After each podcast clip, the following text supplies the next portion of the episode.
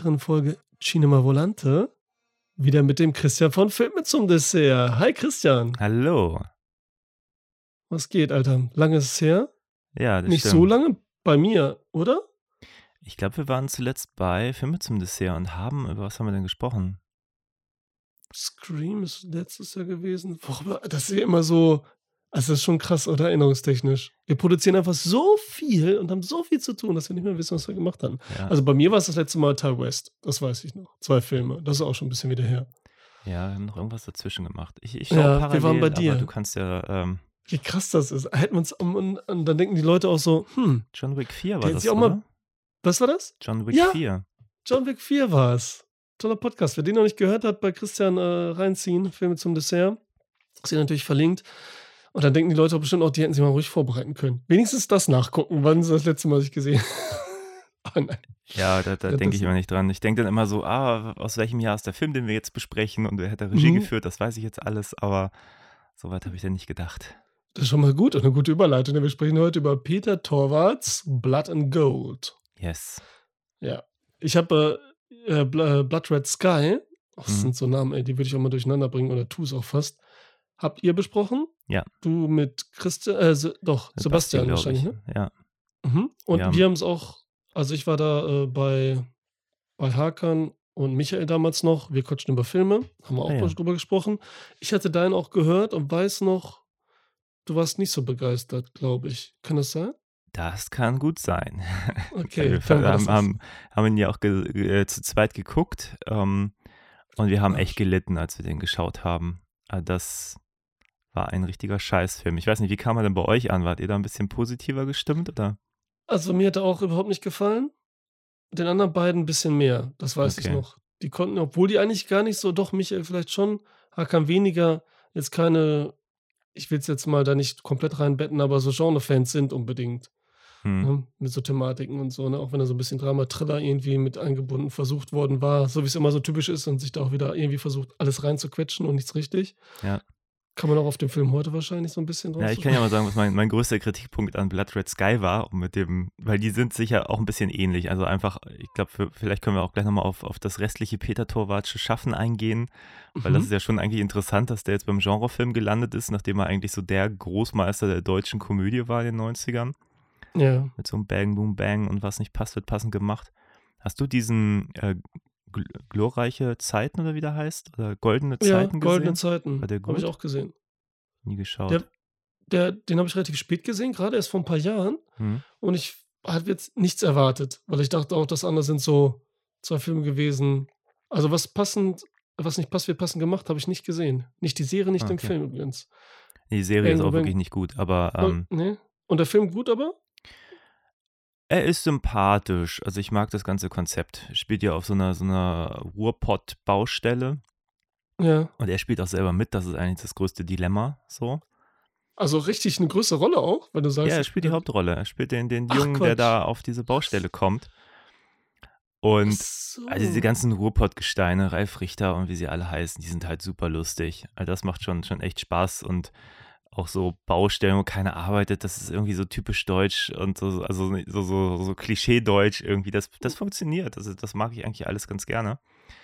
Müsste man jetzt noch mal gucken, wie gut das gealtert ist. Also ich habe manchmal den. Eindruck, ältere Komödien, wenn man die noch mal schaut, gerade aus Deutschland, sind so, denkt man sich, wir hatten ja nichts Besseres, aber Funktionieren dann wirklich nur, wenn du damals auch schon gesehen hast, so ein bisschen über die Nostalgie-Schiene ne, und Erinnerung. Aber wenn du Kann jetzt neu guckst. Ich will das auch immer nicht zu laut machen, wenn ich dann über die Filmemacher so also abrante. Ich habe ja damals bei der Serie mitgearbeitet. Ja, das war mein erstes Filmpraktikum, drei Monate in Was Köln. nicht passt, wird passend gemacht. Ja, zweite Staffel. Cool. Cool. Und ähm, war auf jeden Fall eine Erfahrung. Ähm, drei Monate ein Festmotiv, das war so, ein- so ein Rohbau, also so, so eine Baustelle, die halt extra nur für den Film gemacht wurde. Ja. mit so einem halben Haus drauf und das war Lagerkoller Okay. extrem. Also da wirklich drei Monate, das waren auch echt immer lange Tage. Ähm, fern der Heimat mit so ein paar krass. anderen Praktikanten so eine Wohnung geteilt. Das war schon echt ähm, eine Ja, geil, verrückte so. Zeit so. Und irgendwann hatten echt alle Lagerkoller, nur noch eine Keine Klappe nach der Zeiten. anderen.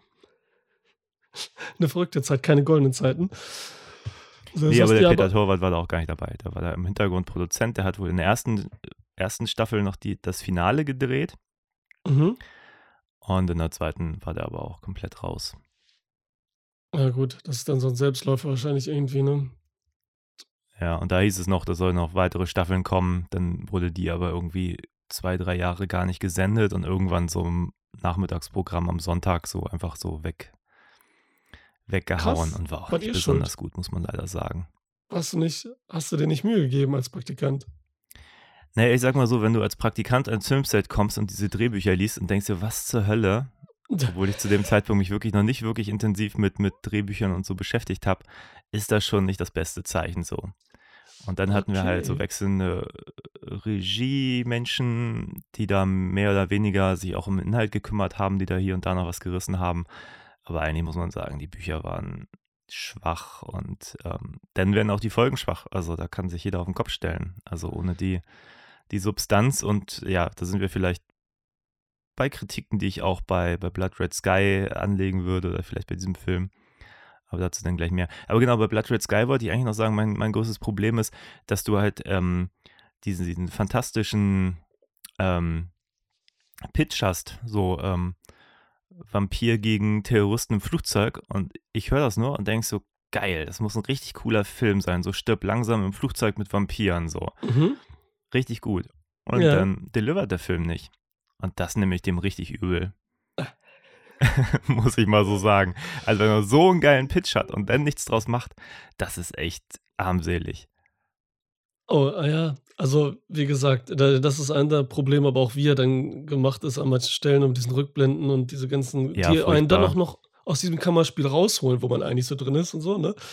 Und das auch noch auf schlechte Art und Weise und um dann Ja, schnell was allem, zu man erklären. denkt, jetzt kann es losgehen und dann verlassen sie auch wieder das Flugzeug. Also es ist auch einfach so, Ja. so doof. Also anstatt Ja. zu sagen, dann spielt das halt da. So, ich meine, äh, wie heißt der? Ähm, Die Hard geht er ja auch nicht aus dem Hochhaus raus und Ach so. nochmal davor oder so. McClane oder ja so, auch ja. Quatsch. Ja. Ja, John McClane. Nee, das stimmt. Und da was, okay, da, wir wollen ja nicht über Blood Blood Red Sky, wie gesagt, man kann es bei Wir quatschen über Filme hören, die Kritik und bei euch hier äh, Filme zum Dessert bei dir. Yes. Kann man sie nachhören, wenn man es gerne möchte. Äh, und auch so hasst und sagen will, okay, ich will auch andere hören, die den nicht so, oder was heißt hassen, nicht so mögen. Oder ich möchte, wieso? Den mag ich doch, weil der ja ganz gut lief eigentlich bei Netflix, aber sowas läuft ja auch dann immer irgendwie. Genau wie jetzt, ähm, Ja, ich glaube, wir müssen ja mal drüber reden, warum das gut bei Netflix läuft. Aber Ja, also man, man kann es ja auch wieder nicht sagen, was heißt das mit dem, ob es gut läuft oder so, ne? Wir haben so ein paar Minuten reingeschaltet und so und sind eingeschlafen, das war's dann oder ne, haben dann doch wieder umgeschaltet und so und ähm, keine Ahnung, ne? Das kann man immer so schwer bewerten da bei Netflix. ja, ich Ähm, muss gerade sagen, ich, ich habe das jetzt, das ist so ein Phänomen. Ich weiß nicht, woher das kommt. Ich habe gerade gestern mit Freunden, völlig anderer Film, völlig anderes Genre, haben wir den letzten Sofia Coppola-Film zusammen geguckt, der da hieß On the Rocks habe ich nicht gesehen. mit Bill Murray, so als Vater Mhm. und furchtbar. Wir saßen da zu viert vor und waren alle so, was für ein Drecksfilm. So, da, da macht Okay. eine Regisseurin so, so, so einen Film so zu feministischen Themen und hat eigentlich überhaupt nichts zu Okay. sagen. Der ist im Kern könnte das so äh, der krasseste äh, Mann geschrieben haben, weil das einfach so eine so eine dumme Geschichte ist und so konventionell und so, so Antifeminismus in, in allen Poren.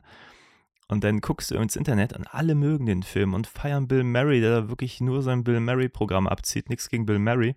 Aber in diesem Film ist das halt einfach falsch. Den kannst du da nicht rumkaspern lassen wie ein Wahnsinniger, wenn du eigentlich der Meinung bist, du machst da so, machst da sowas mit Message und so. Ach, Ja. Ganz schlimm. Und irgendwie war das aber so ein Film, wo wir danach irgendwie recherchiert haben und dachten, warum zur Hölle finden wir eigentlich kaum völlig berechtigte negative Stimmen zu dem Film? Und so ein Und bisschen habe ich das Phänomen, dass es hier bei diesem Film oder auch so bei anderen Genrefilmen auch der Fall ist. Und ich weiß nicht, ob mittlerweile die Verleiher so gut darin sind, das irgendwie zu steuern, dass sie wirklich so diese Filme auch nur noch den Leuten sozusagen, die sozusagen, die so, so, so, so mitnehmen, vor allem die erste Riege an, an äh, Rezensionen, die auch positiv da der rezensieren und so, weißt du, so Fantasy-Filmfestprogramm und so, ähm, wenn da ein Film wie dieser hier läuft, natürlich sind die aufgeschlossener, als wenn du das, ich sag mal, dem normalen Arthouse-Publikum irgendwie vorführst oder Ja. Cinemax-Publikum, was irgendwie gerade aus Transformers kommt und dann mit was wie Blood Red Sky äh, konfrontiert wird. So. Ja, es ist ja, das ist ja diese A24 Apple-Produktionsding, ne? Genau. Glaube ich, on the Rocks. Und das ist ja schon wieder. Eigentlich ist es ja eben nicht so dieses mega kommerzielle Ding, ne? Also, aber viele werden es geguckt haben, wie du sagst, weil Bill Murray wird geliebt und so. So viel Coppola kennt wahrscheinlich keiner und so. Lost in Translation ist auch, ich würde auch sagen, trotz jeder weiß es irgendwie wegen Sky Jones, aber ist auch kein kommerzieller Film so gesehen. Ich glaube nicht, dass den viele gesehen haben, so Normalgucker. Und das Ding ja wundere ich mich ehrlich gesagt auch. Und vielleicht sind sie einfach, ähm, ist es, weiß ich nicht, so ein Kurzding, Sophia Coppola ist auch nicht die beste Schauspielerin, ne? Also, äh, der, äh, Regisseurin, ne? Ich meine, hier der zweite, wie ist der nochmal? Oder der dritte war das schon. Mit gab dem hier, äh, Steven? Dorf von Blade. Ah, Da Ähm. hängen sie auch, da sind sie in Italien, hängen sie rum, er ist so ein Schauspieler, so ein abgehafter, schon wieder so ein bisschen Lost in Translation-Vibes. Achso, in diesem Hausding, ja, ja, ich weiß. Äh, und Den äh, fand ich auch sehr ermüdend. Also ja, sehr war auch nicht so doll. Ja, das, Ja. Nee, aber ich mochte eigentlich die, ihre ersten Sachen so, so Lost in Translation, äh, The Virgin Mhm. Suicides, mhm, ähm, Marie Antoinette, habe ich nicht gesehen. Kirsten Auch gut. Dunst. Ja. Ja, habe ich gestern drüber gesprochen, den müsste ich mal wieder gucken. Der ist interessant, weil das so die, die Marie Antoinette-Story, also eigentlich so ein Historienfilm, So Da schon- ne? was oder bitte? wie? So als It-Girl dann, oder wie? Ja, halt so, so popkulturell ne? aufbereitet. Alles ist Mhm. pink, alles ist verrückt. Ähm, und ich weiß, ich fand den damals ziemlich gut. Ich finde aber auch Kirsten Dunst ist äh, super Lied. Ich finde die so gut in Hauptrollen. Wie lange nicht mehr geil, weil gesehen. viele hassen die, ja. Nee, ich finde die wirklich gut. Also Okay. die, also auch Melancholia, die, die trägt die Filme einfach. Das ist Mhm, ja auch so eine ich Qualität von, von Schauspielern und Schauspielerinnen und die finde ich großer Kirsten Dunst-Fan, was soll ich sagen? Ja, ja, die macht Naja. aber immer noch nicht so viel, ne? Was hat die das letzte Ich gemacht? habe die lange nicht mehr gesehen, keine Ja. Ahnung. Gerade gedacht, Kirsten, wo bist du? das wäre so ein Film, der bei mir mal wieder ganz, ganz weit oben in der Grund stünde, den mal wieder zu schauen. Aber jetzt haben wir erstmal einen Peter Torwart-Film gesehen. Ja, da Back hattest du vorhin Topic. Noch äh, gefragt, so wegen seinem Schaffen vorher. Ne? Er hatte ja dann zu seinen großen Filmen, nächstes Mal jetzt, äh, was nicht passt, wir passen gemacht und Bang Boom Bang, hat er ja vorher Kurzfilme gedreht. Zu jeweiligen. Ähm, nee, Mhm. zu Bang Boom Bang nicht wirklich. Der hieß ja Razzia, Pizza Razzia Mafia. Hast du den gesehen? Da war auch Ralf Richter schon dabei. Oh, das ist richtig lange her. ja, Ich glaube, der war auch mal als YouTube. Bonus auf irgendeiner DVD, da habe ich Mhm. den mal geguckt. Aber ja, bei boah, Bang Boom Bang halt. Ja. 15 Jahre würde ich sagen, mindestens. Ja, und die, die sind auch cool, ne? Die mag ich auch. Egal, in goldenen Zeiten hatte ich ja gar nicht gesagt, jetzt war okay.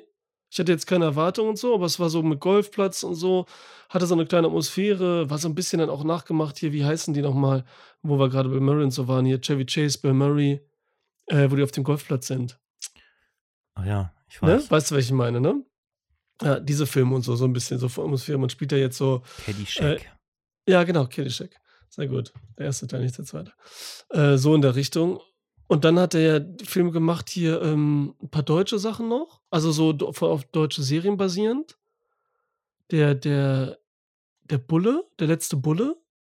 Hm? Ja, irgendeine Serie, glaube ich, war das. Ne? Ja, dazu hat er halt äh, den Film gemacht. Okay. Habe ich nicht gesehen. Das mir jetzt auch nicht. Und dann kam halt sowas Schönes wie Blood Red Sky und jetzt Blood and Gold. Um seine, wahrscheinlich macht er so eine, glaubst du, er macht so eine Bluttrilogie? So eine Netflix-Bluttrilogie? Also soll er gern machen. Also er scheint ja voll auf Genrefilme abzufahren. Was ich interessant fand, ich habe mal ein kurzes Interview gesehen, da meint er, da für ihn es war das so, ein- so ein Dammbruch, jetzt irgendwie Genrefilme zu machen. Also da scheint ja wirklich jetzt seine Karriere massiv zu beflügeln. Und dieses Drehbuch hier ist wohl schon einfach 16 Jahre alt. Die haben das damals noch vor Inglourious Bastards, hat das jemand geschrieben, unter dem Titel Es war einmal in Deutschland. Mhm. Und da haben sie das wohl schon versucht irgendwie äh, zu finanzieren. Das hat nicht funktioniert. Und dann kam Glorious Bastards, wo man jetzt immer denkt, das ist so ein Glorious Bastards Abklatsch. Fand ich jetzt interessant zu hören, dass der hier offenbar davor war. Ja. Und gleichzeitig finde ich es aber interessant, er kommt in die Kinos. Gleichzeitig läuft, äh, wie heißt das, Sisu, dieser finnische Ja. Nazi-Ploitation-Film, wo auch alle kurz vor Ende des Weltkrieges auf der Suche nach Gold sind. Und auch da sind die Zutaten nahezu identisch. Ja, auf jeden Fall Schon eben ein großer Zufall nach Genrelastiger. 16 Jahren. Aber Ja, das ist halt so, ähm, gut, wir wissen ja alle, ne, wegen Ghostbusters basiert und wie der Film ja auch, hat er natürlich als Vorbild dann die italienischen ne, Spaghetti-Western genommen und gerade auch ne, Zwei glorreicher Lungen und so weiter, The Good, The Bad and the Ugly und diese ganzen Italo-Dinger und so, das merkt man ja auch. Jetzt muss man natürlich sagen, ja, okay, wenn vor den Ghostbusters das Drehbuch stand, ein, also das erste Drehbuch stand oder einer der ersten und so, ne, und dann kommt natürlich ein Ghostbusters und dann nochmal, wie viele Jahre später, jetzt 16 Jahre später, Mhm. dass dann natürlich das auch angepasst wird und trotzdem auch visuell und so weiter, vielleicht auch an den Ghostbusters dann so als Vorbild und man im Hinterkopf hat und so, ne, muss man ja auch sagen. Ist ja nicht so, nur weil das Drehbuch vorher da war, dass das genauso geworden wäre, wie es jetzt ist. Wenn es in Ghostbusters nicht gegeben hätte, könnte man jetzt auch meinen. Obwohl man das auch schwer vergleichen kann und nicht sagen kann, dass es irgendwie Tarantino-esk eigentlich in keiner Weise sonst so. Naja, Tarantino gab es ja schon vorher. Und ich habe schon den Eindruck, dass man sich da in der Ecke doch sehr auch gerne von, von amerikanischen Vorbildern inspirieren lässt, so, was ich auch erstmal gar nicht schlecht finde. Nee, da macht ja Peter Torwart, äh, das, das sagt er auch direkt und das sieht man ja auch in, in seinen Filmen auf jeden Fall. Ja, ich meine, Bang genau. Boom Bang ist ja auch ein Guy Ritchie, Tarantino-Verschnitt und so. Ne? Genau, Also, wollte gerade sagen, wenn, wenn nicht Inglourious Bastards gekommen wäre, dann hätte man sich halt weiterhin von Pulp Fiction oder sonst was inspirieren Mhm. lassen. Also ich glaube, so die Attitude ist klar, so woher das kommt. ja, auf jeden Fall. Äh, aber deswegen glaube ich auch, ich habe nämlich, ich habe, äh, dann habe ich die gegoogelt hier, die ähm, habe ich hier auf, ne, ganz normal, über, über Google den Film, damit ich die Schauspieler Mhm. am Start habe. Und dann stehen da immer, die das so auf Aktion stehen hier so, so Google-Rezensionen, die ich mir noch nie angeguckt habe. Hm, Aber da stand ja. so eine und dann habe ich die, habe ich mir jetzt angesehen und ich muss mich halt totlachen, ne? Ich will jetzt nicht ganz vorlesen, aber es ist wirklich sowas im Tonus, wer Quentin Tarantino liebt, wir diesen Film mögen, genau wie ich, einfach cool gemacht, mehr davon, ne? Fünf Sterne, Hm. schreibt so einer, ne? Und dann schreibt der andere, es ist einfach zu sehr auf Möchtegern Tarantino gemacht, dann lieber ein äh, Gorgeballer und so weiter, ne? Jedes Tarantino-Stilmittel einzubauen ist schlecht und so, ne? Hm. Zwei Sterne, ne? Sagt genau das Gegenteil, aber dasselbe. Dann ist der andere, der sagt, das kann man nicht mit Tarantino vergleichen, das hat einfach nichts damit zu tun. Und es ist auch überhaupt eine Schande, das versuchen zu wollen, mit dem zu vergleichen und so. Das ist so geil. So, das sind nur fünf Rezensionen, die sind alle so, äh, geht's darum und sagen genau das Gegenteil. Die haben nicht aufeinander geantwortet. Jedenfalls haben sie Okay. wahrscheinlich vorher gelesen, aber äh, ist irgendwie schön so, wie das so auseinandergeht und doch irgendwie alle das Gleiche sagen. Und Mhm. äh, da aber auch dann sternemäßig das in der Mitte ist. Irgendwie. Ja. Wollen wir wir mal die Handlung wiedergeben? Ja, muss ich auch gerade vorschlagen. Ich habe mir extra Notizen dafür gemacht, weil, Ja, perfekt, dann kannst du das machen. Super. ich wollte gerade sagen, das ist so eine und dann und dann und dann Handlung. mhm. Und da muss ich dann immer überlegen, was ist der nächste Schritt. Deswegen habe ich die Schritte einfach mal in Reihenfolge gepackt. Ja, sehr schön. Ne? Was wir nehmen. So, also, es geht damit los. Unser Held Heinrich, der irgendwie die ganze Zeit Lanzer genannt wird. Und ich habe jetzt nochmal nachgeguckt. Lanzer heißt ja eigentlich nur, das ist ja so der niedrigste in der Ach so, eine Hierarchie. Position, ne? Okay, ja. Ähm, ich habe wirklich irgendwie gedacht, der heißt so. Und dann habe ich gedacht, Moment mal, nee, das Lanzer ist ja so ein Begriff für was anderes. Ähm, man könnte den Eindruck haben, dass er hier Lanzer heißt, aber eigentlich heißt er Heinrich. Und ich der auch soll. keine Ahnung. Von Militärsachen habe ich auch keine Ahnung, muss man sagen. So wer, wo, was, welche Position. Deswegen war mir das auch voll fremd. Genau. Auf jeden Fall haben wir so zeitlich sind wir ganz am Ende des Zweiten Weltkrieges. Äh, der Heinrich hat irgendwie keinen Bock mehr, irgendwie Soldat zu sein. Ähm, wird aber auch nicht erzählt, wie lange das jetzt war und so. Auf jeden Fall ähm, soll er deswegen erhängt werden. Und seine Nazi äh, ehemals Kollegen äh, knüpfen ihn an so ein Auto und, und äh, an so einen Baum und fahren dann weg. Und dann hängt er da und wird dann aber gerettet von Elsa. Und Elsa ähm, bringt die dann zu sich nach Hause, wo sie einen Bruder hat, ähm, der ein Down-Syndrom hat. Und wir alle wissen, Menschen mit Behinderung und Nazis, das geht nicht so gut zusammen. Aber die Nazis sind jetzt auch gar nicht so unbedingt erstmal wegen denen da, sondern eigentlich um äh, jüdisches Gold Yes. da zu finden in dieser Stadt. Mhm. So, sie fangen also an zu suchen, aber weil die Verpflegung irgendwie scheiße ist, schickt dann der, der Oberscherge, der von Sternfeld, Starnfeld, ähm, seine Schergen auch zu Elsas Hof, um da irgendwie Essen zu holen. Bisschen leckeres Essen, nicht so die Pampe aus der Stadt. Und da treffen sie natürlich sofort auf Elsas Bruder. Und äh, Elsa finden sie auch ganz geil, weswegen sie sie auch gleich vergewaltigen wollen und so. Und deswegen kann natürlich unser Held, der, Moment, wie heißt der jetzt nochmal? Ach ja, der Heinrich, genau. muss natürlich sofort eingreifen, eigentlich alle umbringen, bis auf einen, der sich so als, als härteste Sau entpuppt, der Dörfler. Der ist wirklich eine harte Sau.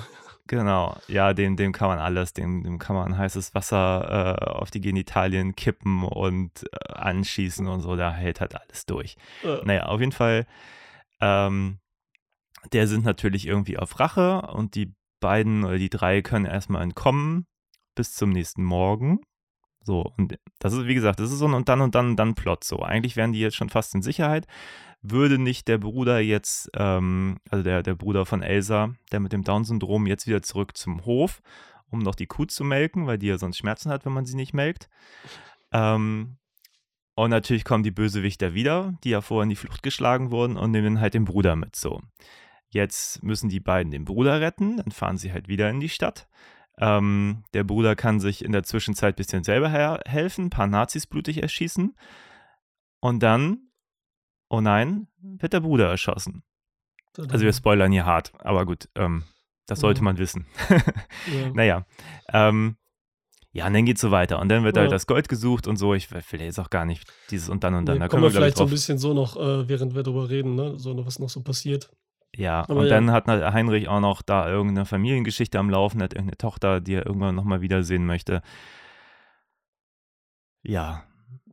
Und dann und dann und dann. Das ist so die Handlung. Es ist nicht so, dass irgendeine Person, also es ist nicht so, dass unsere Hauptfiguren dieses Gold suchen, sondern die sind einfach irgendwie erstmal da und wollen dann irgendwie die Leute halt beschützen um sie herum, bis die dann umgebracht werden.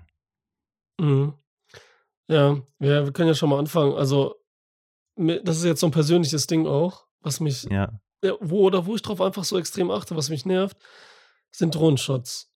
Und besonders, wenn die so in historischen Sachen sind, irgendwie, oder so Filme, wo, wo, wo einfach nur, ja, wir haben jetzt eine Drohne, es ist günstiger damit zu, zu filmen und wir können dann frei. Und dann kommt schon der erste Shot, wenn der Heinrich wegläuft vor den anderen hm. und er gejagt wird, dann kommt diese Drohne da und, das, und verfolgt ihn so. Und dann nochmal von der anderen Seite, weil wir können es ja locker machen, so ein paar Mal. Und das nervt mich schon. Das nervt mich mhm. im Moment so viel in diesen historischen, weil diese Kamera dann für mich auch zu dieser Geschichte überhaupt nicht passt so. Das ist dann so ja. willkürlich gemacht, einfach wir können das machen, okay, dann machen wir das und so, ne? Da war ich schon genervt. Total. Aber wie gesagt, da achte ich jetzt auch übertrieben drauf und so, ne? Ich meine, es war jetzt, hast du den neuen Evil Dead gesehen? Evil Dead Rise? Nee, nicht geschafft. Der, das ist die erste Szene. Du kennst ja Tanz der Teufel, das ist ja aus der Ich-Perspektive das Böse, der Dämon, so übers Wasser und so. Und das ist ja legendär mhm. eigentlich, diese Szene. Und bringt einen atmosphärisch rein. Und auch, dass man aus der Sicht des Bösen guckt und über Wasser. In dem neuen Evil Dead Rise fühlt sich das total komisch an. Und da dachte ich schon, oh Scheiße, was ist das denn? Das fühlt sich hm. schon so neu gemacht billig an. Stellt sich aber heraus, das ist eine Drohne, die gesteuert wird in dem Film selbst. Aus der Perspektive. Okay. Und hat das quasi persifliert und da habe ich mich doppelt gefreut. So, okay. ne? dass das Böse kam. Das war halt schön witzig, das war wirklich so, das hat mir gefallen, so, das nur dazu. Und dann hängen die den Typen, okay, hast du erzählt, und dann nimmt diese Elsa den mit, ne, wo man schon mal, das ist schon das erste und dann Ding, was man einfach gar nicht wirklich versteht, wieso. Wieso sollte sie das machen? Und sie, sie erklärt das so, dass die anderen die Bösen sind und er anscheinend lieber ist, was sie aber gar nicht wissen kann, außer sie hätte alles beobachtet oder so. Und selbst dann bringt sie sich ja total unnötig in Gefahr, also ja, und vor allem ihren Bruder, ne? Auf den, auf den sie ja besonders äh, Acht ja. geben muss. So. Sie weiß ja auch nicht, dass das wirklich ein böser Typ ist, der da gehängt wird, weil er was weiß ich gemacht hat, jemanden erschossen hat, vergewaltigt hat oder so. Kann ja alles sein. Ne? Mhm. Ich weiß nicht, wo das irgendwie gekennzeichnet, Deserteur oder so, dann, ich weiß es nicht. Also, das war schon irgendwie komisch, fühlte sich schon komisch an, so, ne? Aber wäre auch nicht so wichtig, wenn der Rest nicht halt, ne? Da kommt nur eine nervige Sache nach der anderen. Oder nicht? Fandest du das nicht schon komisch, die Motivation daraus? Ach, zu dem Zeitpunkt, da ich das so Warst früh war, okay? habe ich das okay. noch gekauft. Also okay. ich habe eher danach gelitten. Also ich, das war wirklich so ein Film, ich habe alle zehn Minuten gefühlt pausiert, weil ich dachte, boah, das nervt mich alles. Alles, was passiert, nervt mich. So, Pause gedrückt, so, ah. Ja, so ein bisschen so, immer wenn wieder so, so, so ein awkward Moment kam, dachte ich, ach nö, kein Bock. Was war denn für ein awkward Moment direkt? Oder der erste, wo du sagtest, so hast naja, du. Naja, das so? sind immer so diese Dinge, weißt du, so einerseits willst du halt so, ähm, äh, packst du da so einen, so einen Menschen mit Down-Syndrom rein und, und gibst ihm auch so Momente der Ermächtigung, wo du denkst, der ist ja eigentlich total cool und so. Mhm. Und dann macht aber wieder das Dümmste von der Welt diese Kuhmelken, so rein plottechnisch. Ja. Und ich denke, das passt nicht zusammen, weil einerseits ist er voll, voll der krasse Typ, der da irgendwie äh, eigentlich viel viel intelligenter ist, als man das vielleicht Menschen mit, mit Behinderung irgendwie zutrauen würde, wenn man irgendwie Vorurteile hat. Und dann macht dieser Plot, gibt ihm so den dümmstmöglichsten Move, den man ihm nur geben kann, nämlich sich da wieder komplett in Gefahr zu begeben.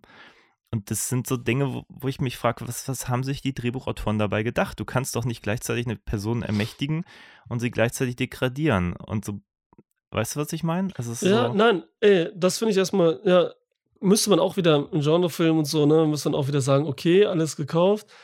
Aber ich weiß schon, was du meinst. Da wäre wieder so eine Chance gewesen, so eine kleine, wenn du schon so aufstellst und nicht einfach, wie es dann gewesen wäre in, in, in aus den 60er, 70er Filmen, dass sie einfach sagen, das ist wirklich der vorurteilbehaftete, dumme äh, Down-Syndrom. Ich habe hier nur ein Problem dran hängen, die Frau jetzt so, sozusagen. Ne? Ich habe schon keinen Mann, ich habe kein Dings. Ich habe nur und noch ein Problem, so ungefähr, um das ich mich kümmere, ja. weil es von mir ist. Genau. Oder, ne, man macht es jetzt so, wie du gesagt hast und so, wie sie es machen, aber äh, stellen es dann doch wieder in Frage. Und wieso machen sie es? Ja, weil sie nicht wissen, wie sie das hinkriegen, dass sie sich wieder trennen und er gekriegt wird, damit dann wieder sie nachher sauer wird, damit dieses und dann und dann fort, äh, passieren kann, ne? Ja, klar. Weil dann hätten sie es aber anders machen sollen, wie du sagst, ne? Da hätten sie ihn vorher kriegen sollen, sie hätten noch fliehen können, er war verletzt zurück oder hätten da auf dem Weg irgendwie, klar, da hätten sie, was weiß ich machen können. Auf der anderen Seite geben sie jetzt unserem, ich weiß gar nicht, ich will nicht immer Down-Syndrom nennen, wie heißt denn der Typ? Weißt du auch Paule, nicht, ne? glaube ich. Wie heißt der? Paule, glaube ich, heißt der. Paule? Ja, Paule. Simon Rupp. Paule, äh, dass der natürlich lieb ist und dann ne, ist nicht nur dann zu Menschen mit Behinderung, sondern auch ein Tierfreund. Der Film sozusagen, weil er ja, ja. der, der Kuh helfen will, seiner Liebe, die dann auch so, was wieder witzig ist, fast, ne, vor seinen Augen erschossen wird und so, ne? So als wäre das so seine Geliebte und so, ne? So, aber er liebt sie auch. Ja, okay, ist gekauft. Wieso kommen denn überhaupt die Leute immer zurück? Das ist ja auch immer Quatsch, ne? Also wieso geht, das kann man auch sagen, so gut, man ist der erste Anhaltspunkt, ne? Man fährt da wieder zur Scheune mit, mit den ganzen anderen äh, Soldatenkollegen, wo man weiß ja, die dürften ja nicht mehr da sein. Na, also, weißt du, was ich meine? Das ist ja auch dumm, dahin zu fahren. Eigentlich. Ja. Aber es gehört ja dazu. Wo, wo, irgendwo muss man ja anfangen, von da aus die Spuren suchen. Ne? Ja. Weil jeder Normale ist ja weg. Ist ja sowieso so ein Ding. Sucht Essen und so, aber nicht hier in der Stadt, wie du gesagt hast, so, ne? Weil das ist ja nicht so gut geht, mal hier so irgendwo ins Dorf Essen suchen, ne? Aber ey, wie fandest du die Action-Szene? als sie sie halt vergewaltigen wollen. Und er oben hängt. So, das war Tarantino-mäßig gefühlt halt wieder, ne? Nur diesmal auf dem Dach und nicht unterm Boden. Also mein Problem ist, dass ich finde, dass äh, Torwart viel dafür macht, um Spannungsszenen nicht, nicht auszuerzählen. Weil, also er ist, also man, man könnte es ja kurz mal erzählen, er versteckt sich oben, also wie nennt man denn das? Also ja, so ein Dachstuhl, ne? Ist das so auf dem ja, Dachstuhl? Auf, quasi auf dem Dach und kann halt durch die Ritzen irgendwie in dem Holz halt runtergucken und so. Und da eskaliert das halt. Die haben halt ihren Bruder entdeckt, den, den schmeißen sie raus und dann wollen sie sich über die Frau hermachen, so.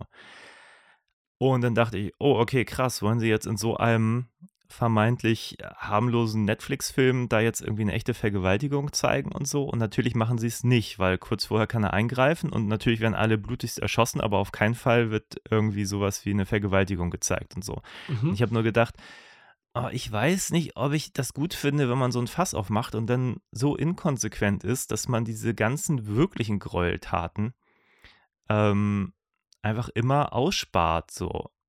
Weißt du, was ich meine? Ich finde, der Film, also um das vorwegzunehmen, ich finde, der macht mir nicht genug Spaß, um irgendwie äh, so, so, so ein Fun-Actioner zu sein. Und ich finde ihn ja irgendwie dann auch gleichzeitig zu albern, als dass ich ihn ernst nehmen könnte. Ja. Und das ist so, das ist so eine Szene, die stellvertretend dafür steht, weil ich denke, ja, die, die Action war nicht schlecht, aber die war jetzt auch nicht irgendwas groß Besonderes so ab der Szene weißt du, dass nie was Schlimmes passieren wird, sozusagen. Weil das so angedeutet wird, wie du sagst, und dann ist schon so ein bisschen die Fallhöhe, Fallhöhe gesetzt. Ne? Ja. Und wirklich dann, äh, und die ist niedrig gesetzt halt und so. Und das ist halt das Traurige.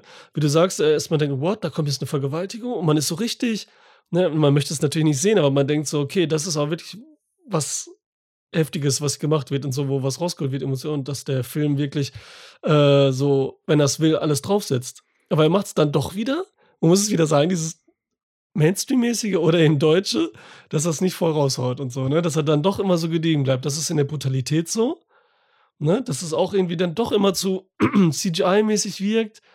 Es ist irgendwie diese neue Art von Brutalität, dieses CGI-Gesplatter, was irgendwie keine richtige Wirkung hat. Weil das zu viel dann gemacht wird in der Szene, anstatt eine kleine Szene zu nehmen oder eine Sache, die dann wirklich wehtut irgendwie. Und ihm besondere Aufmerksamkeit zu geben, was Tino halt mega kann. Der muss nur, Mhm. ne, da tut jeder Schuss wirklich weh. Jeder Schuss und lange. Und man liegt da verblutend, Never Reservoir Dogs und so, ne? Und leidet mit. Aber hier werden Haken, alles wird da aneinander geballert, wie du sagtest, mit dem heißen Wasser zwischen die Beine, angeschossen, aber nichts tut weh. Und Ja. das Glas und so, alles ist so cartoonesk dann doch irgendwie. Und ich finde sie gut choreografiert. Die hatte Bums und so, was ja in Deutschland auch schon schwer ist an actionmäßig und so, ne? Das ging schnell, zack, zack, zack. Aber wie du sagst, die bleibt jetzt auch nicht im Gedächtnis. Die wäre im Gedächtnis geblieben, hätte es da eine Vergewaltigung gegeben und er hätte zugucken müssen, weil er weiß, er hat halt keine Chance gegen fünf Soldaten. Wirklich Mhm. oder so, was weiß ich oder so. Oder ist doch wirklich ein feiger Hase. Und macht ihn Entwicklung durch. Aber das ist ja auch das Ding. Er bleibt ja auch da flach. Ne, es sind auch keine, ich will ja keine tiefen Figuren haben in der Entwicklung oder so, aber ich will irgendwie so, so Typen haben, so richtig, weißt du? Aber er wiegt Ja. auch schlechter als eine Computerspielfigur, die ich spiele, bei Call of Duty so. Ne, so, so harmlos irgendwie. Ich weiß auch nicht, ob er der Richtige Heinrich. für die Rolle war. Ich finde, so der Schauspieler selber hat es nicht schlecht gemacht. Mhm. Aber der war, der, der sieht ja eigentlich auch aus wie eine Kampfmaschine und der kann alles, der macht alles. Da traut er sich auch je, in jeder Sekunde irgendwie sofort einzugreifen, killt die Leute, ohne mit der Wimper zu zucken. Und gleichzeitig will der Film einem irgendwie verkaufen, dass er, dass er bei den Nazis nicht mehr mitmacht. So.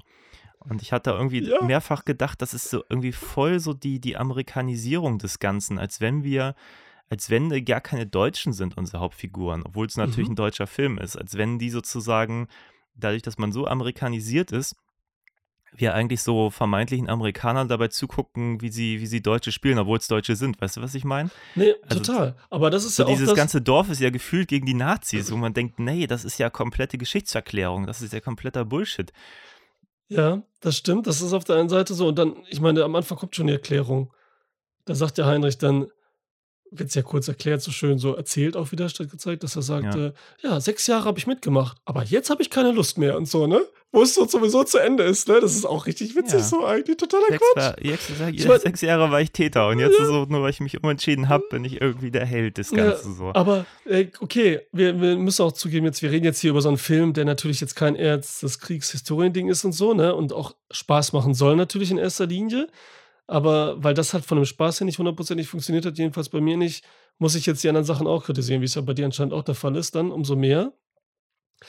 Ähm, und ich war, was wollte ich jetzt sagen? Heinrich ist eine, genau, dann hätte man es so machen sollen, dann gibt ja, dann kommt ja dieses noch schlimmer als bei Blood Red Sky im Flugzeug, diese Rückblende, wie sie jetzt zum Mhm. Vampir wurde, ist ja hier diese Rückblende wie ähm, das mit dem Gold zum Beispiel. Oder wie Heinrich erzählt hat mit seinem Kind und diese ganzen Sachen, die auch so Ja. komisch gemacht sind und total so, boah, total langweilig. So kurz so erzählen, ne, das hätte man das, dann versucht er was zu zeigen, aber interessiert mich voll null. Ist auch nicht spannend, da wo das Gold abgeblieben ist. Und hätte man Heinrich auch insgesamt noch von der Figur, wenn man das schon macht, dann hätte man eben, dann macht man Clint Eastwood es ihm. Und dann lässt man ihn einfach wenig reden. Und so ein bisschen so uneindeutig. Wieso ist er da raus? Egal. Müssen wir nicht wissen. Er ist ein Deserteur einfach oder will das nicht machen oder so. War jetzt lange dabei, ist er jetzt gerade gefunden worden, ist er gerade erst eingetreten und so, ne? Da soll das lieber offen lassen und einfach einen harten Kerl aus ihm machen, der so heftig ist und so, ne? Dass man, wie bei Sisu, ist das dann eher, dass man halt nicht über die Geschichte was weiß. Das finde ich dann interessanter. Macht dann halt den namenlosen gefühlt aus ihm, das wäre vielleicht dann doch cooler gewesen. Dann wäre es vielleicht zu direkt wieder und dann hätte man es auch wieder kritisiert, hätte ich wahrscheinlich dann auch, aber keine Ahnung. Hätte ich vielleicht spannender gefunden. Oder? Ja, ich meine, das wäre natürlich diesem Western-Genre relativ zuträglich gewesen. Weil ich fand, äh, abgesehen von dieser Behauptung, dass der immer mal wieder mit so Western-Anleihen im Soundtrack arbeitet, fand ich visuell hatte der ganz, ganz wenig vom Western. Ja, aber das ist das, Also- was du gesagt hast. Er versucht das Spannung, ne? Er deutet die Ja. an, aber führt sie dann nicht zu Ende. Und das ist hier so mega, dann traut er sich nicht, eine Szene wirklich spannend auszubauen mal. Das muss ja nicht die Ja. ganze Zeit so sein, auch mit der Musik. Das ist dann so billig draufgeklatscht und so, wie manche jetzt Soundtracks heutzutage, wir machen 80er-Film, dass wir einen Flair haben, dann nehmen wir einfach einen Song aus den 80ern, der Rest ist egal, so gefühlt. Dann fühlt sich schon an wie ein 80er-Jahre-Film. Äh, oder, oder Hommage. Und das ist ja auch so ganz leicht angedeutet alles und überhaupt nicht getan, weil ich finde auch, ja, der sieht jetzt nicht schlecht aus, weil er eben ein bisschen amerikanisch aussieht, aber er sieht halt nicht nach einem Western aus und er sieht nicht wirklich gut aus. Also da sind viele Szenen, auch das Finale in der Kirche, das Hm. fand ich halt auch, fand ich überhaupt nicht gut. Dann ist das, das Finale, jetzt springe ich ja was in, das ist das Finale in der Kirche zu Ende und dann kommt so eine geilen Sonnenaufgang. Einstrahlung. Und das hätte in der Kirche so geil ausgesehen, wenn da mal so ein bisschen, anstatt einfach nur dieses dunkle Blau da zu haben die ganze Zeit, Hm. dieses so, was total flach aussah, hätten sie dann lieber mal mit so ein bisschen durch die Kirchenfenster Sonnenaufgang mit geilen Lichteffekten so ein bisschen und dann noch mehr Western-Hommage und auch da die Auflösung und das alles, was auch voll zwei glorreicher Lungen angedeutet hat, so mit diesem Dreieck und so. War auch, sehr sah nicht gut aus. Ja, wir bewegen die Kamera immer mal hier und da und voll willkürlich wird die überall hingestellt, statt da mal so ein bisschen bei den Figuren zu sein. Oder dadurch ein bisschen Ja. zu Spannung zu suggerieren. Ja, ja, ich fand ihn grundsätzlich messy. Also, mega, also, also, ja, wir sind ja jetzt ein bisschen durch, die, durch den Inhalt durchgerusht, so. Was ich zum Beispiel total merkwürdig fand, als plötzlich hier unser, unser Ober-Ober-Bösewicht Starnfeld, der, der Dings hier, der Cher, ne? Der auch schon bei Blood Red Sky der von Böse ihr war. gekillt wurde. Und ich war so, okay, damit habe ich jetzt nicht gerechnet, dass sie ihn umbringt, was ich eigentlich cool finde. Mhm. Aber ich sag mal, die, also wenn man schon so eine Dramaturgie von der Stange macht, dann ist es ja normalerweise so, man bringt den, den, den kleineren Bösewicht um und am Ende kommt der Ober-Ober-Bösewicht. Und wenn man jetzt aber diesen ganzen, die ganze Zeit diesen, diesen krassen Ty Typen etabliert und dann wird er einfach so weggemacht, das fand ich extrem, also ich habe nicht verstanden, warum man das tut, so. Ja, weil man die Szene cool fand, die, wie sie gemacht wurde. Mit dem einmal drumdrehen, Kuss geben, Tablette rein. Ja, wie gesagt, an Kinder der Szene selber habe ich ja nichts auszusetzen. Ja. Hätte sie das bei jemand anderem gemacht, der nicht so hoch in der Hierarchie ist, hätte ich das auch total cool gefunden. Aber jetzt kritisieren wir ja was, was wieder überrascht ist. Das ist auch wieder witzig, ne? Was dann nicht Ja, naja, aber so, ich meine jetzt einfach, um, um mich bei Laune zu halten. Mhm. Weil ich denke so, du etablierst die ganze Zeit diesen völlig überzogenen Hardcore-Nazi und ich fand sein Schauspiel echt nicht gut. Der, der hat so gespielt, als wenn er also so völlig drüber. Und das passt halt bei- überhaupt nicht zu dem, was die anderen gespielt haben. Was Dass fandst du denn bei Blood Red Sky? Wie fandst du denn da? Da war ja auch dieser Verrückte, der dann zu Vampir wird und das voll geil findet. Da war auch Oh. voll übertrieben. Da war genauso. Da kann ich mich jetzt ehrlich gesagt erinnern, ne? Schauspieler nicht mehr so gut erinnern. Ja, das war halt Also ich er, weiß, ne? Cher war das. Blood Red Sky bin ich, also ich muss sagen, also wenn, wenn man mich fragt, welchen Film ich eher nochmal gucken würde, tendenziell wahrscheinlich eher Blood and Gold als Blood Red Sky. Mhm. Weil ich finde, bei Blood Red Sky hat für mich gar nichts funktioniert. Also weder die nach 20 Minuten diese große Erkenntnis, dass sie nur Vampirin ist, wo ich denke, das habe ich vor irgendwie auf Netflix in den Trailern irgendwie 100 Mal schon automatisch gesehen, Ja, so nur weil ich darüber gescrollt bin. Und dass der Film mir dann sowas als, als große Erkenntnis verkaufen möchte, fand ich schon so ärgerlich.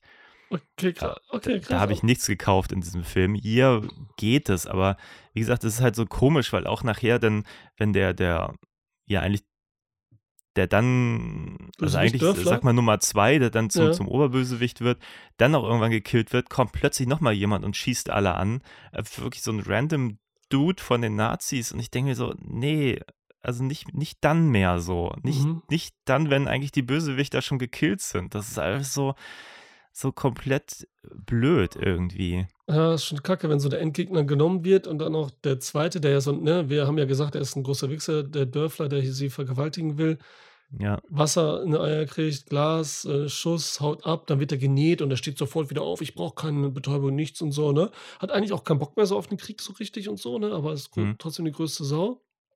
Und äh, äh, ja, jetzt bist du ja zu diesem Share gekommen, zu unserem Endgegner, also halben Endgegner letztendlich dann.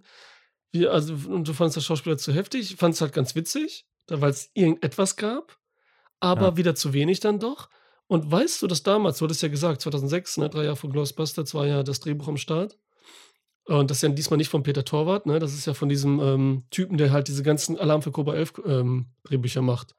Hm. Der heißt äh, Stefan Barth. Und die hatten echt, die beiden hatten halt äh, Christopher Waltz im Kopf für den. Vorhin Ah, okay. Ghostbusters. Witzig, ne? Das ist schon wieder crazy so, ne? Also, dann, Hm. äh, das, äh, das ist natürlich Peter Torwart gehört hat auch. Ähm, ich habe auch so ein Interview gesehen. Das hat dir aus allen Wolken gefallen, aber fand das schon wieder cool eigentlich.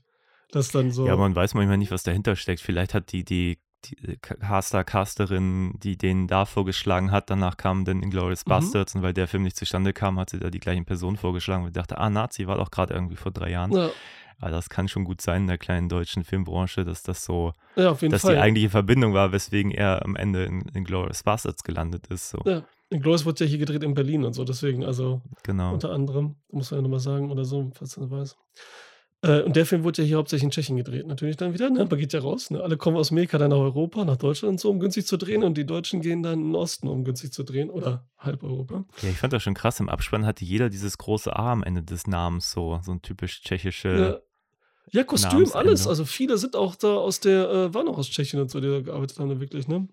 Ja. Schon krass gab, glaube ich, auch so eine Filmförderung sogar irgendwie aus Tschechien, mhm. so ganz komisch. Ich wusste gar nicht, dass die da, aber wieso nicht? Hört sich immer so an, haben alle irgendwie. Okay, den fand ich schon mal nicht so gut, den heftigen Typen. Ähm, die Frau. Ja, was heißt nicht so gut, aber ich finde, ähm, der war so, der war so albern und ich finde halt, ich fand hier, wie heißt er dann noch gleich, der Jochen, der den, ähm, ähm, ähm wie heißt denn der Schauspieler noch gleich? Dörfler jetzt? Nee, nee, der den Pastor spielt. Ach. Jochen Nickel. Ja. Den fand ich zum Beispiel gut. Der hat das aber auch alles ernst genommen und so. Und das ist aber so ein bisschen mein Problem bei Filmen wie denen, dass einige um ihr Leben spielen, wo man denkt, jetzt wollen sie irgendwie gleich einen Oscar. Mhm. und dann ist da so jemand wie hier der Alexander Scheer, der den von Ster Starnfeld spielt, der da gefühlt irgendwie chargiert und irgendwie so. Also, ich würde sagen, einen, einen richtigen Bösewicht etablierst du nicht, weil du möglichst äh, extrovertiert bist in deinem Spiel, sondern weil du halt böse Dinge tust, so. Und irgendwie hat sich das mal so eingebürgert, dass das so, und ich meine, so ein bisschen macht man das in den Glorious Bastards auch, aber ich finde, ähm, dort macht man das mit mehr Stil, so, weißt du, weil der ist halt, der ist ruhig, der ist nicht die ganze Zeit so völlig übertrieben. Und das macht ihn so gefährlich, weil du nicht weißt, was du von ihm halten sollst. So, mhm. bei diesem hier gibt es keine Nuancen. Der ist einfach nur laut. Äh, Und? the Master of Evil. Ja. Also so sieht er halt aus. Könnte auch so Skeletor sein, auch mit seinen, seinen, seinem, seinem verdeckten Gesicht und so. Ähm, und äh, ja, ja so, ich weiß nicht. Und dann auch diese Liebesgeschichte, die da plötzlich reinkommt. Ja, das ist halt so heftig, ne? Also da läuft auch dieses altdeutsche Lied da mit Liebe. Sie kommt da, will auf ihn schießen, rennt auf ihn zu und dann ist er verliebt. So. Das ist auch komisch. Ja, ich meine, bitte, diese Musik, ich meine, dass man das einmal macht, so als Stilmittel, dass plötzlich so ein, so ein alter deutscher Song Marlene Dietrich oder so da einspielt zu irgendeiner Actionsequenz. Okay, kann man mal machen. Aber das macht der Film ja wirklich irgendwann dreimal nacheinander. Mhm. Mindestens. Ja. Und Gott, ist das plump. Also. Ja. Ja, das war halt, äh, das war halt auch komisch. Und man, wie gesagt, ich hätte aus dem, aus dem Heinrich, ne, Robert Master, hätte ich äh, einen ruhigen gemacht, der nichts labert. Und die mhm. Frau, mhm. Maria Hacke, aus der hätte ich dann mehr gemacht. Weil die auch schon ganz gut hier rüberkommt eigentlich, ne? Der hätte ich noch ein bisschen mehr gegeben. Und dann wenigstens eine Figur und dann, ja, aber ey, die fandst du sie denn? Unsere Elsa. Ja. So Rache ich mein, jetzt auch hier. Ich fand es ja ganz cool, dass sie den, den Frauen so ein paar taffe Momente geben. Das fand ich schon nicht schlecht.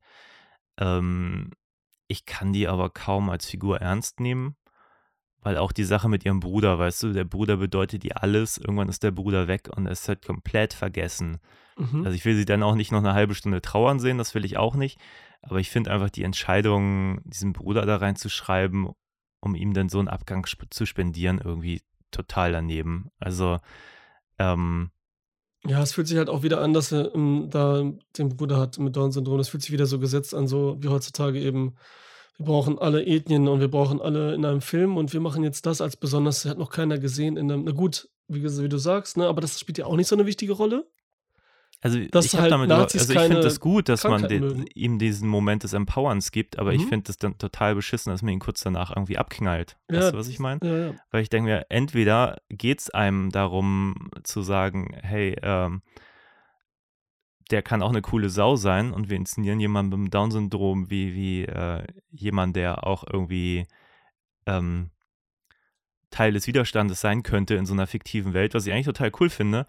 Aber dieser Abgang, es fand, fand ich so, so daneben irgendwie, weißt du, ihm dann auch noch so grafisch einen Kopfschuss zu spendieren und so ein paar Sekunden Trauer und dann ist der irgendwie weg aus dem Film, denke ich mir, da steckt für mich halt keine, keine Agenda hinter, weißt du? Hättest du jetzt lieber dann, als Held vielleicht am Ende so? Das hätte ich cool gefunden, wenn. Ähm, also ich hätte es cool gefunden, wenn er den Film überlebt, ehrlich ja. gesagt. Als er mit den, den anderen dann, kann ja auch nochmal irgendwie da. Ja, recht, seine Schwester, er so in Distress oder, aber ich fand diesen, diesen powernden Moment für ihn eigentlich total cool und dann ist der aber sofort weg und er aus dem Buch und das fand ich echt schade. Also. Und ich weiß jetzt auch nicht, wie das gut, es gibt ja hier Peanut Butter Falken und so, da war es ja eine Hauptrolle eher, ne, mit Shia LaBeouf, da auch Down-Syndrom.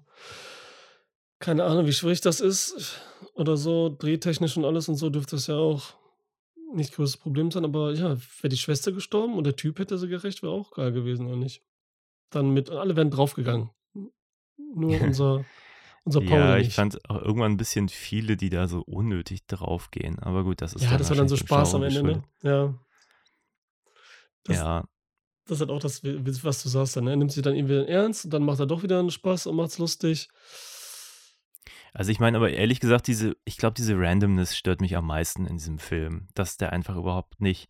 Ich meine, was haben denn so bitte denn dieser Pastor und da seine Frau irgendwie sich da, was hatten die denn für einen Masterplan? Die nehmen das Gold da aus diesem, diesem Grab, tun es in die Kirche, legen da auch noch eine Bibel rein, dass jeder weiß, dass es von denen ist. Was haben sie denn gedacht, was passiert? So, das macht doch überhaupt gar keinen Sinn, dieser Plan, den sie da haben. Ja, und so, die brauchen es ja nicht, ne? Ich meine, die waren alt, jetzt ist das Gold ewig da, irgendwann sind sie tot und dann, ne? So, Nein, aber ich meine, wenn sie, diese, weißt du, das ist ja, die, die finden die Bibel in dem Grab und die wissen sofort, wo das ist. Und das ist Ach ja nur drei Meter ja. weiter an der Kirche. Ja, das ja. ist also der bescheuertste Plan, den jemals eine menschliche Person haben konnte. So. Ja, ja gut, das Das Gold so. von A nach B transportieren und dann gefühlt nur 50 Meter. So. Das Ja, ist da ja denken total halt nicht, bescheuert. dass da irgendeiner irgendwas dran geht oder so. Keine, obwohl sie es hätten auch wieder denken müssen, weil es halt Gold und so, egal.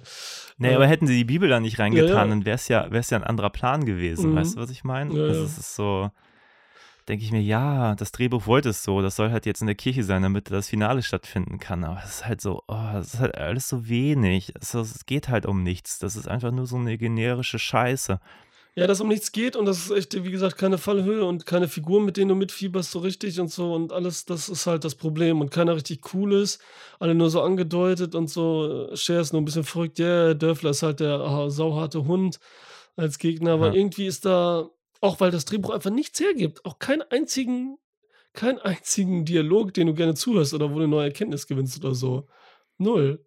Also Ja. das, deswegen ist das von Tarantino ähm, entfernter geht's gar nicht. Jetzt, wenn man den wieder als Beispiel als extrem und so. Ne? Man muss ja nicht mal Tarantino-mäßig drauf sein, um das jetzt da äh, spannender zu erzählen.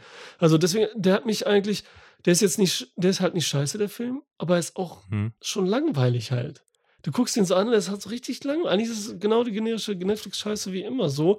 Nur, dass es ein Deutsch jetzt gemacht hat und Nazis da verprügelt werden. So die, die, die, die, die Grundidee halt so ein bisschen so crazy ist. Aber da ist die so halt konsequenter. Den hast du aber nicht gesehen, ne? Ja, aber ich denke mir halt so, wenn man denn äh, einen Western in einem, in einem Nazi-Setup machen möchte, aber da muss man ja auch irgendwie sich mal angucken, was die Struktur von so einem klassischen Western ist. Das ist ja doch meistens, wenn ich jetzt an ähm, hier äh, Clint Eastwood denke und so, der kommt halt in so eine Stadt als Fremder, also die Bösewichter wissen nicht, wie der eigentlich drauf ist. Der arbeitet mal für den, mal für den, er spielt sie gegeneinander aus, der ist so quasi so eine dritte Gewalt dann plötzlich in der Stadt und hat da irgendwie so einen Plan, den du ganz lange nicht so durchschaust und das macht halt so ein bisschen die Spannung aus Mhm. und so. Und das hast du hier ja einfach nicht. Dieser Typ ist Ja. ja, erstmal kennen sie ihn, äh, der wird halt nur gejagt. Ähm, und dann wollen sie random irgendwie Gold, was da in der Stadt ist. Also es ist Ja. halt einfach so nichts. Also Ja. dieser Typ hat überhaupt gar keine Agenda, der hat keine, der kann gar keinen Plan schmieden, der kann niemanden gegeneinander ausspielen. Da ist halt nichts drin, was, ich sag mal, die großen Vorbilder irgendwie interessant macht. Äh, ne, deswegen, das ist auch so. Da ist einfach nichts, was irgendwie zieht. Und man, ich glaube, dass da viele nicht mehr wissen, äh, wieso. Also, die den gucken jetzt auch, ne? Dass die den auch nicht so toll finden und gar nicht, aber dann doch wieder okay irgendwie. Ja, da wurden so und so. Wenn sie nacherzählen, dann erzählen so ein paar heftige Szenen, da war es so okay, wenn sie in Erinnerung geblieben sind. Ey, du hast mir gestern irgendwas erzählt von irgendeinem Schauspieler, der irgendwas macht, als wir dann die, die Zeit heute ausgemacht haben. Was war das nochmal? Der ist irgendwie im Sport, irgendwas oder so? Ach ja, hier unser, unser, äh, unser Hauptdarsteller, der war mal. Röhnrad-Weltmeister. Was ist das? Was für ein Ding? Ru- Das ist so eine, ich glaube, ich weiß nicht, ob, ob das offiziell zur Gymnastik zählt. Das sind, weißt du, diese, diese, ähm, diese Räder, die sind so ein bisschen tief und die haben an den Seiten so, da kannst du mit den Händen festhalten und du bist in der Mitte drin und äh, drehst da und machst da drin so Gymnastik und so, weißt du? Boah, das, ich, ich habe auch du rollst damit durch den Raum. Ja, das ist so ein, Crazy ist so ein das. dreidimensionales, äh, musst du mal googeln. Das Man findet auch bei, bei YouTube so zehn Jahre alte Videos. Wie gesagt, der Ach. ist Weltmeister. Da gibt es total viele Mitschnitte, wo er in so einem Rad sich dreht und da echt Ach, crazy das, Stuff macht. Ja, ja, das, das habe ich schon mal gesehen und so, wenn es Olympiade war und so. Ach, und das hat er, echt, da ist er Weltmeister. Wie witzig, ey. Das ist ja Der richtig Robert witzig. Maser, glaube ich, heißt er, ne? Ja. Äh, Maser, ja, genau. Wie witzig. Okay, das müssen wir nachher, muss ich mir ein Video angucken. Hier können die Zuhörer äh, auch sich angucken. Genau, ich wusste auch nicht, dass das Röhnrad heißt. Ich habe das schon mal gesehen, aber ähm, das war mir nicht bekannt. Richtig lustig. Achso, okay, jetzt habe ich auch so Bilder von dem, der sieht aus auch wie, äh, der sieht nach einem Turn aus. Aber ist Ich finde das aber, wie gesagt, ganz cool, dass sie da jemanden mal genommen haben, der auch ein bisschen körperlich? Also wie gesagt, inhaltlich glaube ich, wäre die Physis nicht so cool gewesen, aber ich glaube, für die Action bringt es schon was, dass Mhm. man da so einen Typen hat, der auch ein bisschen, ein bisschen was kann. So. Ja, das wirkt auch so. Das wirkt auch, da- das kommt gut rüber wenigstens, weil das ja auch immer eine Schwierigkeit ist in Deutschland gefühlt. Wieso auch immer. Ja, Action, also keine Ahnung, also nur normale Plügerei, so ein Schlag schon. Das, da denkst du schon, Ja. okay, das ist Deutschland. Das ist bei sowas schon, ne? Ich weiß nicht wieso das nicht Hm. geht. Aber das zum Beispiel der Kampf zwischen ihm und halt unserem Dörfler, dem Kräftigen. mhm. Und der Amber sind so gegen Ende. Ey, das war wieder nicht gut und langweilig. Also da war wieder so keine Idee hinter. Ah, ich nehme ihn, ich werf den da hin und dann noch mal werfen und so.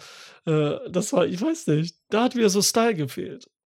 Das war wieder so Also willkürlich halt- wie alles so. Ja, also was mich, glaube ich, wirklich irgendwann nervt, ist, wenn man unseren Helden so malträtiert, dass der sich einfach auch gar nicht mehr bewegen kann. Mhm. Und für mich war ja das Finale eigentlich mit dem Dörfler ja die, die ältere Dame, die den ja quasi wie auf der Schweinejagd, was sie noch sagt, irgendwie umbringt. Ja, auf Ich einmal. meine, er steht dann nochmal auf, Mhm. so Freddy Krüger lässt grüßen oder Jason Voorhees oder so. Aber ähm, Ja. das war, das war für mich das, das eigentliche Finale. Und dann denke ich mir, nee, diesen Moment musst du halt unserem Helden geben und nicht irgendeiner random Ja. Person aus der zweiten Reihe. So. Ja, weil die hatten wir auch null kennengelernt, so ein bisschen, aber auch nichts, so dass du mit der sagst, so ja, jetzt und so, ne? Das ist so die Genugtuung, aber die war halt gar nicht da. Aber sie, klar, er hat dann nochmal, war, da, war sie das dann nochmal, Elsa, die das äh, Gold in die Fresse gehauen hat? Nee, das war er nochmal, Maser. Das, war der Held er. Das mal, war ne? aber so sein, sein allerletztes Aufbäumen, Ja. nachdem er da gefühlt irgendwie zehn Minuten regungslos auf dem Boden lag und nichts machen konnte. Ja. Ja, das war auch so ein Ding, das haben sie, hätten sie noch ein bisschen mehr betonen können, dass er jedes Mal aufsteht und nichts. Also, das haben sie schon gut gemacht, aber das hätten sie ein bisschen mehr machen sollen. Aber weil du sagst, gerade aufstehen wie so ein Horrorfilm, als Elsa da ja nachts aufsteht, um die Tablette, das, wie heißt es, Zyankali da zu nehmen, ne? Ja. Dann sieht man im Hintergrund ja, wie unser, unser ähm, Cher auf einmal so wirklich wie so, Starnberg, ja. so aufsteht und so im Bett. Ne? Das war so ein bisschen horrormäßig. Das sah ganz gut aus. Und also, was machst du da? Und so, das, Ja, aber auch das war ja kein richtiger Suspense-Moment. Ich glaube, es sollte einer sein. ja, das sollte da sein. Und, Und ich dachte das auch Ich gehofft. finde halt, das funktioniert Nee, nicht. das Das, ist so- so. Überleg mal, sie Da ist da bei dem so größten. viele mehr Filme, wo, wo ich wirklich mitfieber, denke ich, denke so, ah nee, nicht bewegen, nicht ah, mm. und hier ist es so, ja, oder so eine witzig, so ein bi- abgefilmte Szene Ja, und das genau. funktioniert Das nicht. ist halt bei Ich allem so, diese Standards. Und man hat sich nirgendwo wirklich Gedanken gemacht, gefühlt. Ja, Und so, und das bei 60 fucking Drehtagen und so hatten die, ne? Ich meine, du weißt das auch, du bist ja in Deutschland, drehst ja öfters und so, dass das echt mega lang ist für Deutschland und so.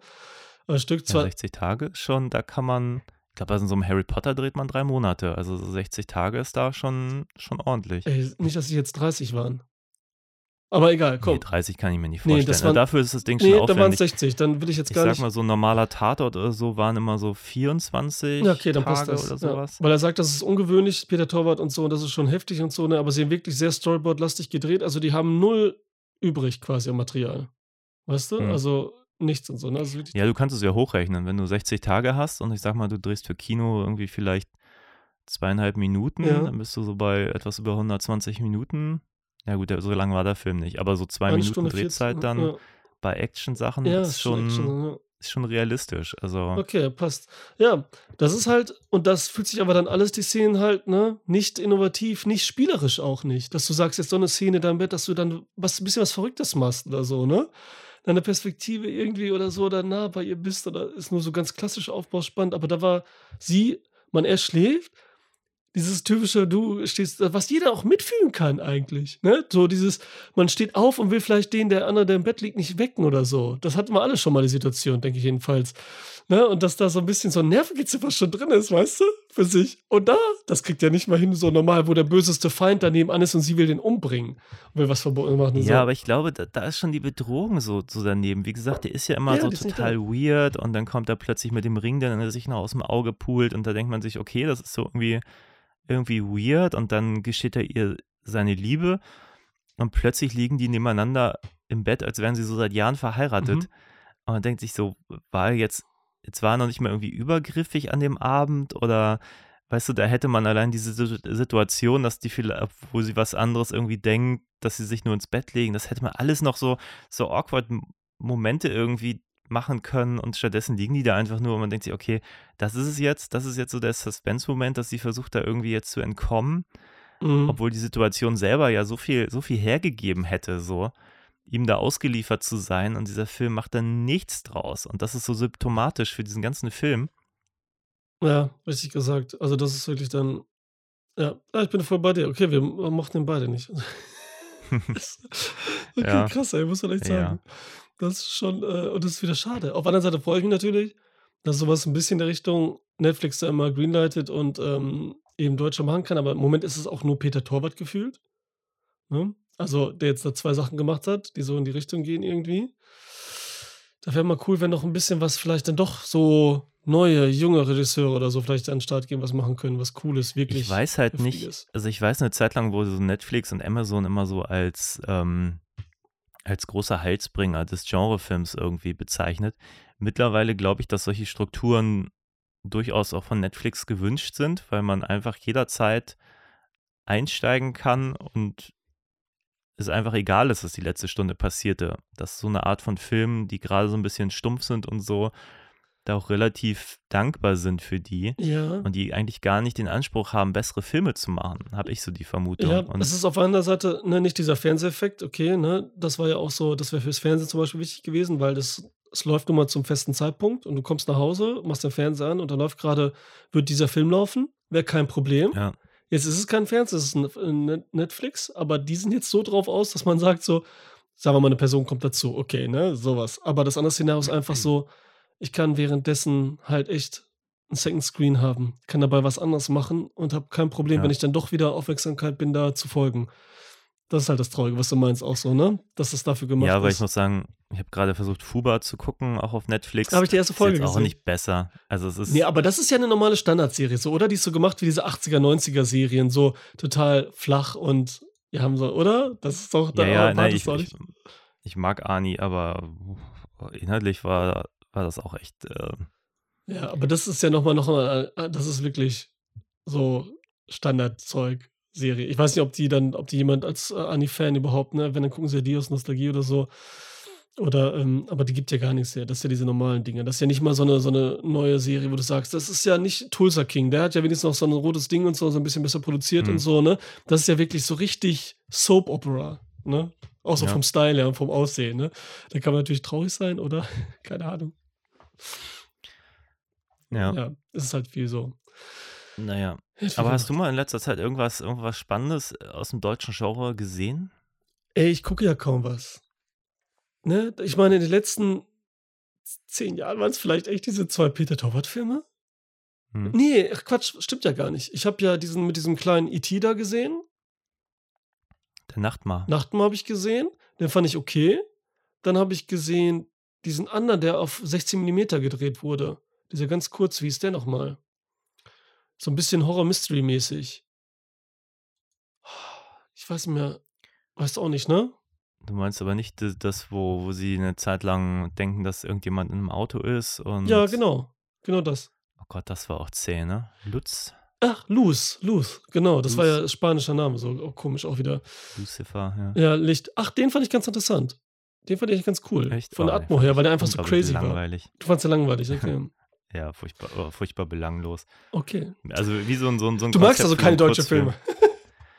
Doch, ich, also ich habe überhaupt nicht das, also ich mag die, also auch der Nachtmahl fand ich eine herbe Enttäuschung. Ich finde diese Puppet so cool und ich habe den Film, ich habe gedacht, ich würde den lieben, weil ich irgendwie die, dieses, ähm, Aber das Drehbuch finde ich eine Katastrophe, leider. Also ich finde, da sind die richtigen Zutaten drin, aber leider, hm, nee, überhaupt nicht meins. Mhm. Ja, ist halt so das Ich Ding. glaube, ich fand den Bunker okay, aber da Okay. müsste man auch nochmal gucken, wie der, wie der sich äh, gehalten hat.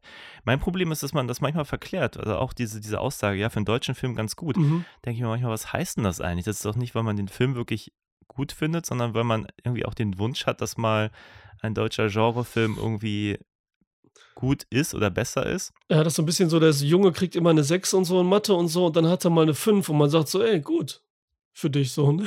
Ja. Und das ist immer noch scheiße, aber Genau. das ist immer noch scheiße. Ey, ey, guck mal. Jetzt ist mir noch, äh, du hast jetzt gesagt, okay, im Westen nichts Neues. Haben wir natürlich einen Vertreter jetzt, der so Oscar-mäßig voll dabei war und auch äh, Mhm. im Welt, äh, Zweiten Weltkrieg spielt. Den hast du wahrscheinlich gesehen, oder? Nee, habe ich noch nicht. Ach, den hast du nicht geguckt. Den mochte ich ja auch Nee. nicht. Ich äh, fand es noch schlimmer, dass der den Oscar gekriegt hat und so und das alles wieder und so und überhaupt, dass ihn alle so gut finden und so. Den, den fand ich auch so okay und so und ich finde das Original natürlich tausendmal besser. Äh, okay, hast du noch nicht gesehen, kann ich drüber sprechen. Aber es ist mir gerade einer eingefallen, den ich gut fand. Ja. Den wirst du wieder hassen wahrscheinlich. Der heißt äh, Ebbe und Flut oder so. Oh, wie heißt der nochmal? The Tide? Der war auch so ein Ding so von zwei Filmhochschulen, die sich zusammengetan haben, dann irgendwie, ähm, ach, jetzt muss ich den so, muss ich den, wie ich weiß mehr, wie der hieß, ey. Den habe ich nämlich bei dem Bewegtbildbanner aus dem mitgebracht und der hatte so ein bisschen was in Richtung, ja, das ist immer so doof wieder, wenn er sagt, Christopher Nolan-Vibe so. Wir gehen so in Richtung Mhm. vom Gefühl von Musik und so ein bisschen Bilder, so, so Interstellar-Richtung und so. Und den fand ich ganz cool. Die sind da äh, an der Nordsee, Ostsee, irgendwo so ein fiktiver Ort. Und dort Mhm. sind alle Kinder verschwunden. Und halt auch, äh, es ist nur Ebbe die ganze Zeit. Ist nicht mehr da. Okay. Aber das Dorf, die sind da noch am Start. Aber das Militär umzäunt und alles, ne, keiner ist mehr da. Und so ein Wissenschaftler, ein Junge, der es halt erforscht und so, physikalisch und so, der geht dann da hin und will das erforschen, was da los ist. Ne, das, und der ist halt ganz interessant fotografiert und irgendwie besonders und bringt so ein bisschen was rüber. Der verliert sich am Ende so ein bisschen. Äh, wird ein bisschen langweiliger, ist aber kurz und knackig. Den kannst du mal gucken. Mhm. Du kannst dich über den aufregen. Okay, der klingt jetzt zumindest vom, vom Setup ganz, nicht ganz uninteressant. Nee, es gibt manchmal so Filme, ich kann mich erinnern, irgendwann mal sowas gesehen zu haben wie Der letzte Angestellte. Das war, glaube ich, so ein kleines Fernsehspiel. Okay. Effekte lustigerweise Olaf Ittenbach. Oh, Der war interessant. Das war eigentlich so ein Geisterfilm über irgendeine, so eine, ich glaube, eine Büroangestellte, die ja wirklich die letzte Angestellte ist in so einem, so einem Büro halt, Okay. so einem Großraumbüro. Und das fand ich irgendwie vom Setting ganz gut, weil der Film nicht so viel wollte und das aber ganz gut gemacht hat. den merke ich mir. Den schaue ich mir an. Und ja, gelegentlich sind da, Ja, also es gibt das schon, man muss sie halt finden so. ja also muss das man ist gucken. mein Ne? Problem. ja. Aber ich habe so den Eindruck, sobald die gehypt werden, dann bin ich da nicht mehr ja, dabei. ist auch so ein Ding, ich ne? denke mir so, das ist so, Ja. das sind jetzt nicht unbedingt die wirklichen Perlen, die dann nach oben gespült werden, sondern irgendwie so mehr die, die Dinger, die dann vielleicht auf so einem Festival noch halbwegs gut funktionieren, weil sie halt relativ viel Budget haben, so wie der hier. Mhm. Aber ja, inhaltlich finde ich, ist hier zum Beispiel nichts zu holen. Also, ich, ich habe ihn jetzt gefunden von 2016, Sci-Fi Mystery. Wir sind die Flut heißt der. Und der ist Ja, äh, gehört habe ich von dem. bei Prime äh, Videos ja zu sehen, ist er gratis. Okay. Kann man sich, und der läuft nur eine Stunde 25. Das Beste daran, nur 85 Minuten. Ja, ich meine, der Sofia Coppola-Film, den wir gestern geguckt haben, der ging auch nur 90 Echt? Minuten. Der fühlte sich aber an wie zweieinhalb Stunden. Also, Okay, der muss ich nochmal gucken jetzt, aber bin ich auch gespannt jetzt.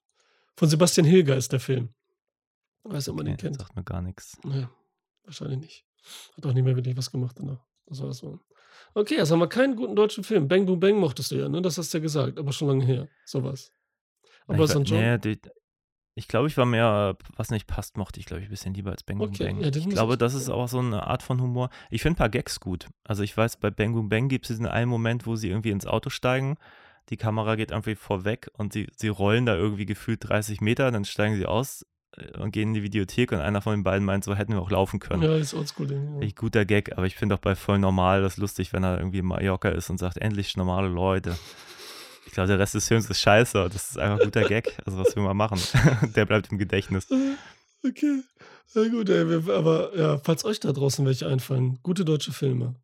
Damit Hier gab es wenig One-Liner, ne? By the way. was, One-Liner?